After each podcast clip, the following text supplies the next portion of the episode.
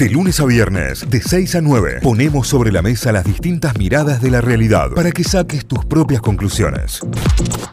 Bueno, la tenemos a la viola en línea, tenemos momentos de food surfing, momento de meternos en la comida, meternos en la bebida y hoy algo muy, muy rico que además es hasta sentimental, te lo diría. Hola Viole, buen día, ¿cómo va?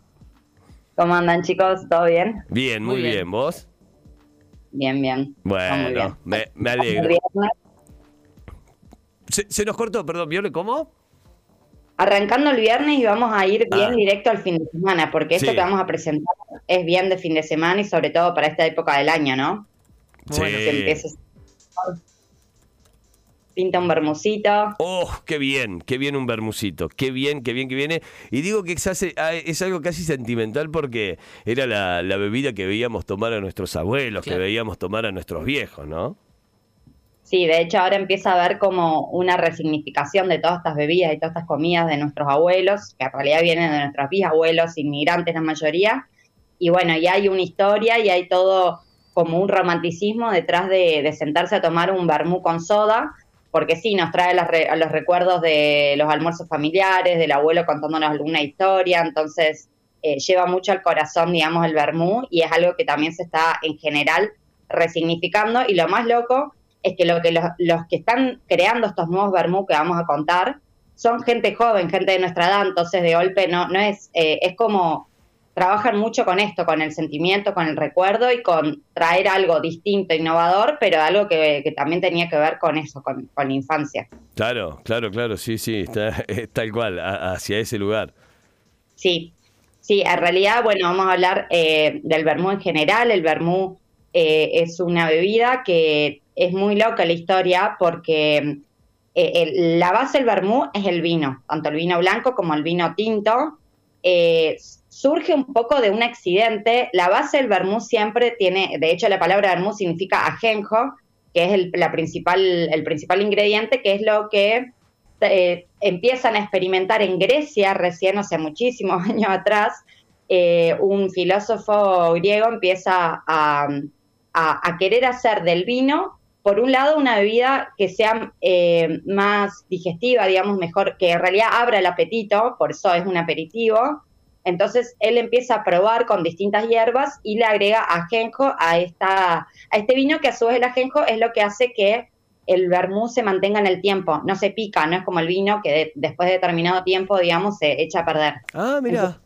Sí, entonces empieza a agregar este ingrediente que es el ajenjo, eh, le agrega el vino, hace una maceración, esperando hacer como una especie de remedio eh, para tratar temas como de nutrición, abrir el apetito, y bueno, termina formándose lo que era el inicio del vermú, que luego, bueno, llegan los, los romanos, digamos, a Grecia y se llevan ya a Milán esta receta como base para luego eh, eh, expandirla, digamos, y crearla y mejorarla y hacer lo que es hoy la receta del vermú, que lo conocemos como el vermú italiano. Claro. Eh, Carpano, eh, como la marca, digamos, esta persona, Carpano, era un italiano que lo lleva a Milán y que hace lo que es la receta del vermú hoy.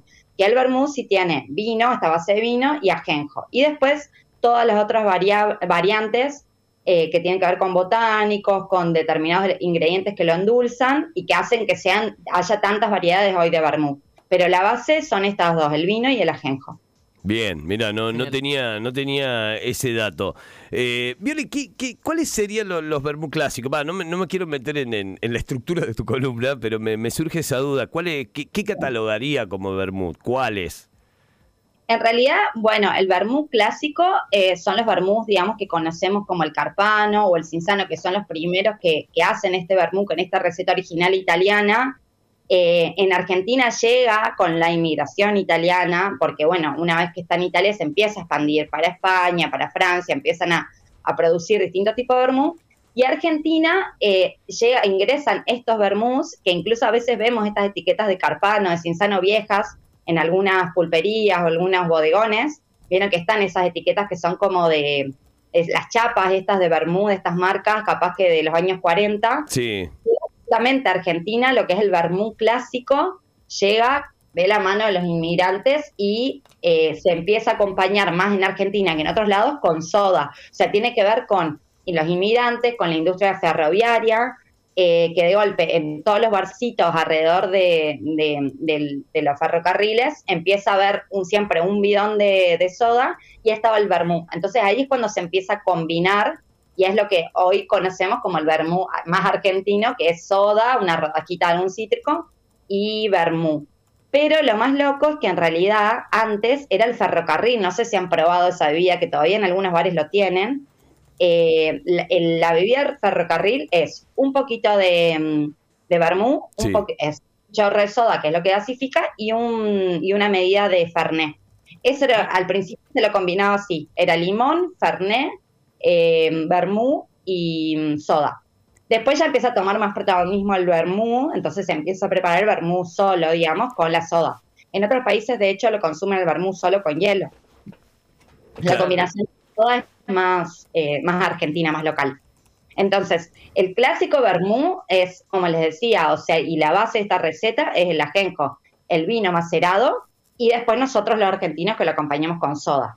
Y estas son las recetas más, las marcas incluso más clásicas que en cualquier eh, bar en Argentina o en cualquier eh, kiosco ya hoy conseguís alguna de estas marcas, digamos, que son más comerciales.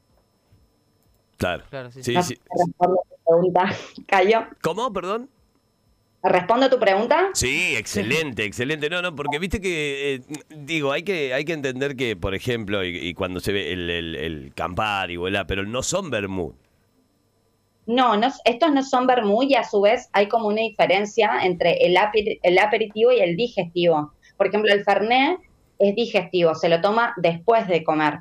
Eh, en teoría, ¿no? Bueno, después tal vez el, el, con coca y bueno, ya otra, otras variantes, pero en cambio el vermú pertenece a la línea de los aperitivos que justamente te abren el apetito. También por eso se acompaña mucho con lo que son fiambres, quesos, digamos, aceitunas, porque es como la picadita previa a el asado, por ejemplo, o a la cuando te agarra el hambre, entonces te tomas el vermú, que justamente te abre, porque el ajenjo tiene esa propiedad, digamos, de abrirte el apetito, y después ya, bueno, le pones soda que, justamente lo suaviza un poco. Claro. Pero en realidad sí, las otras bebidas que nombras vos no, no, no pertenecen al vermú porque no tienen esta receta base de vino y de ajenjo, pero por otro lado, eh, tampoco son eh, todas estas que nombras aperitivos, muchas son digestivos. Claro, claro, no, y estaba pensando en esto de que vos decías, bueno, se acompaña con fiambres y demás, me acuerdo que el clásico, el clásico en, en, los bares de, mi pueblo, era a 11, 11 y media de la mañana te cruzabas con, con los viejos, como le decíamos nosotros en ese momento, con los viejos,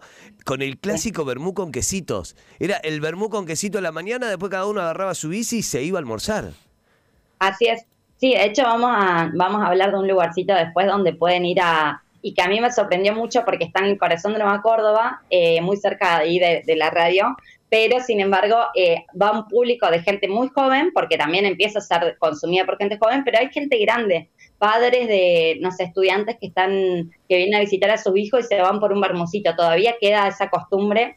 Eh, y bueno, y está también este redescubrimiento de la gente joven de, ay, mira qué copado esto, que por ahí uno se lo cuenta a nuestros abuelos ahora y dicen, ah, pero esto lo tomamos hace 50 años, pero bueno, eh, todavía estamos redescubriendo estas costumbres o, nos acordábamos de chicos y después nunca más y ahora volvió a surgir. Entonces, sí, lleva mucho a esto, al recuerdo, a la infancia, a los pueblos, al barcito, de, al vermú antes de eso, a la media mañana, eh, a la media tarde. Eh, no, no es justamente no está relacionado tanto con una comida principal, sino con el cortar un, poco el día para, para después seguir, ¿no?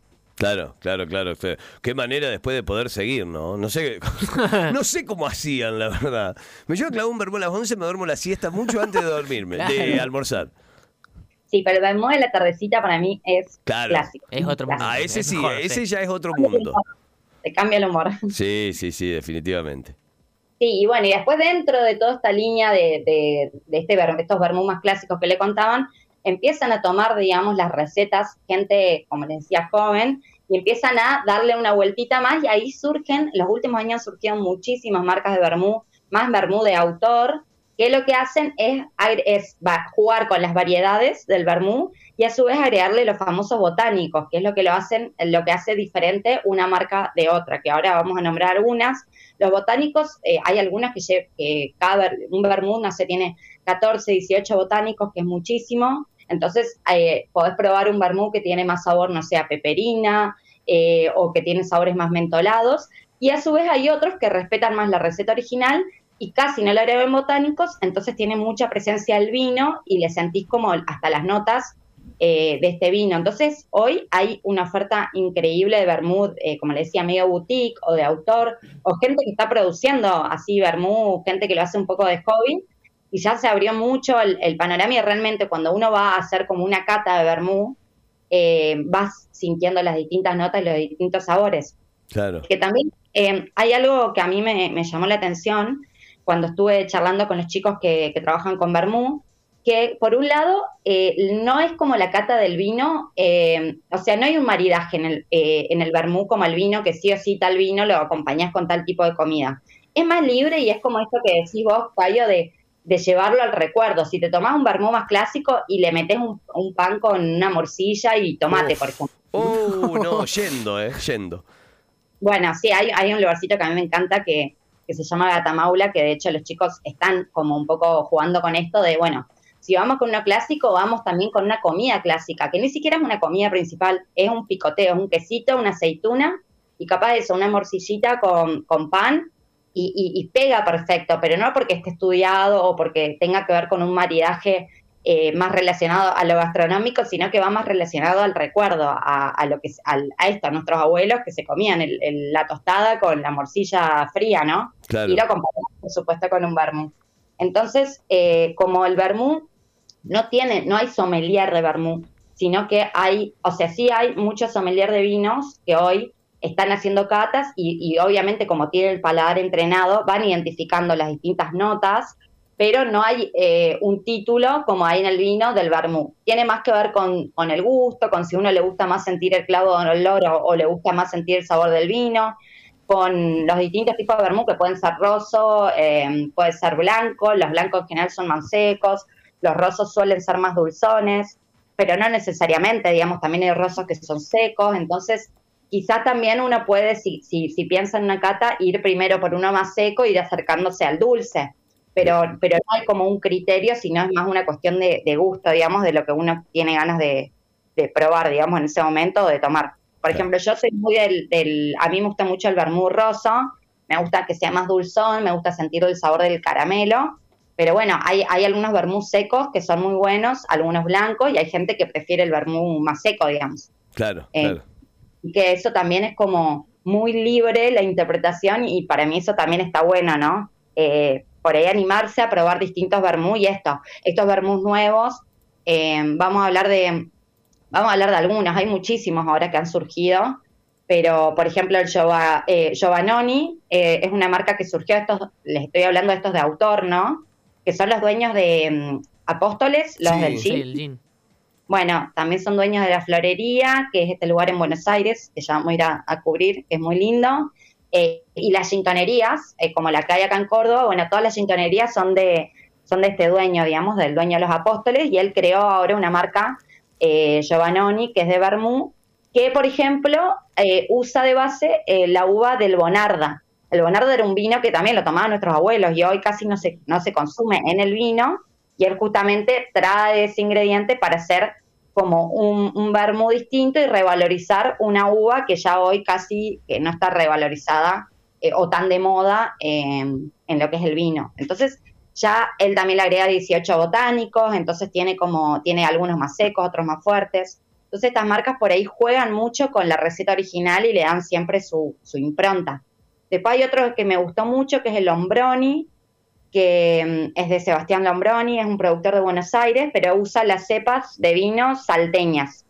Muchas veces se produce en Buenos Aires, incluso hay un vino cordobés, un vino, no, un vermú cordobés, que es el guarango, que no sé si han visto la muy linda también y muchas veces usan eh, uvas, que eso también diferencia estos, estos nuevos vermú más eh, de autor o más boutique, que ya no traen las uvas de afuera, sino que usan las propias uvas de Argentina, en general las salteñas o las mendocinas, y producen o en Buenos Aires, algunos en, Córdoba también, o eh, mismo Mendoza, digamos. Entonces hay varias marcas, está Lombroni, está Giovannoni, está Guarango, que es este cordobés, que les decía que también eh, surgió en la pandemia, eh, eran dos amigos de la infancia y empezaron a, a querer hacer algo distinto y bueno, y, a salir un poco de la receta tan clásica del italiano o el español, entonces le empezaron a meter botánicos, eh, eh, también usan gin de base, como que se empieza mucho a experimentar eh, sobre eso, bueno, la mala María, la fuerza también hoy está pegando,